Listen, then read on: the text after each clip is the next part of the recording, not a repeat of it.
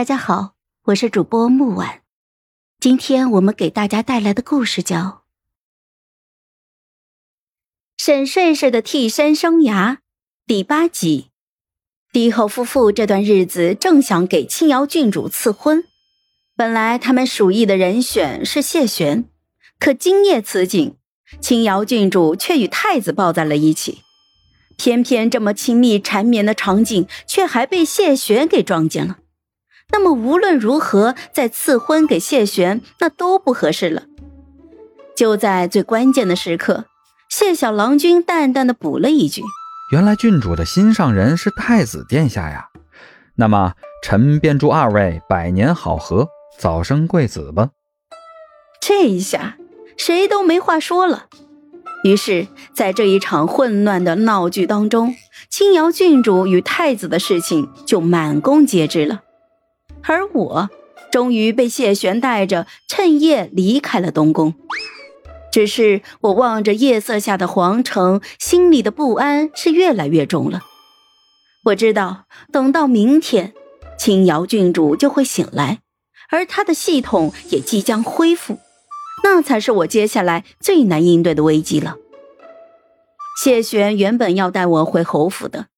但我知道谢家父母之前一直把那个假郡主当成了我，为了避免麻烦，我让谢玄暂时带我去了他府外的别院。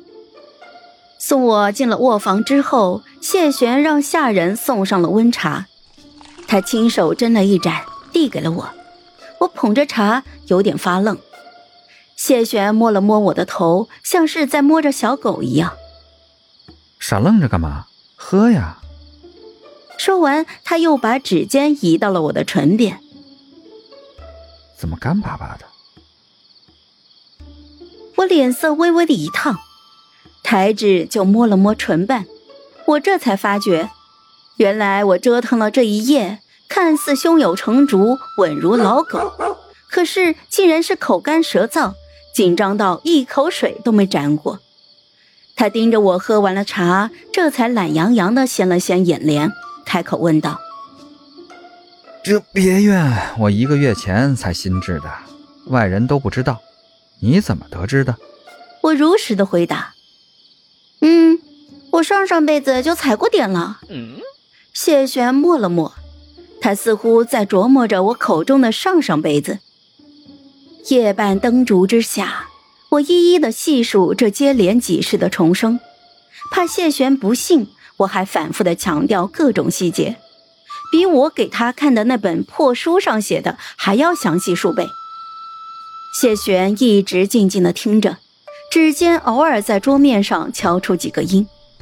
听到后面，他若有所思的说道：“所以你是说，必须毁掉他手里的系统，才能让一切结束？”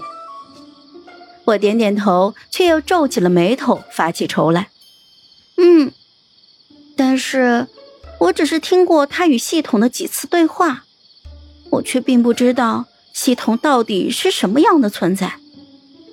我怀疑过那个郡主身上所佩戴的各种各样的物件，簪子、步摇、手镯，还是玉佩呢？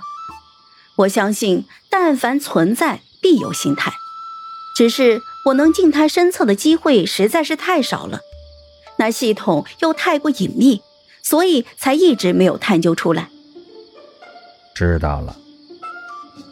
谢玄淡淡的应了这一声，表情沉静，让人猜不出他在想些什么。我有些忐忑，忍不住就再次确认：“嗯，谢玄，我说的话你信吗？”他在烛火之下，眼神直勾勾的凝眸看着我，轻笑了一声，说道。若不信你，小爷会带你回家。也对，毕竟我那本破书已经证明了许多未来的事情，而且他连我的身体被人占了这种离奇的说法，他都信了。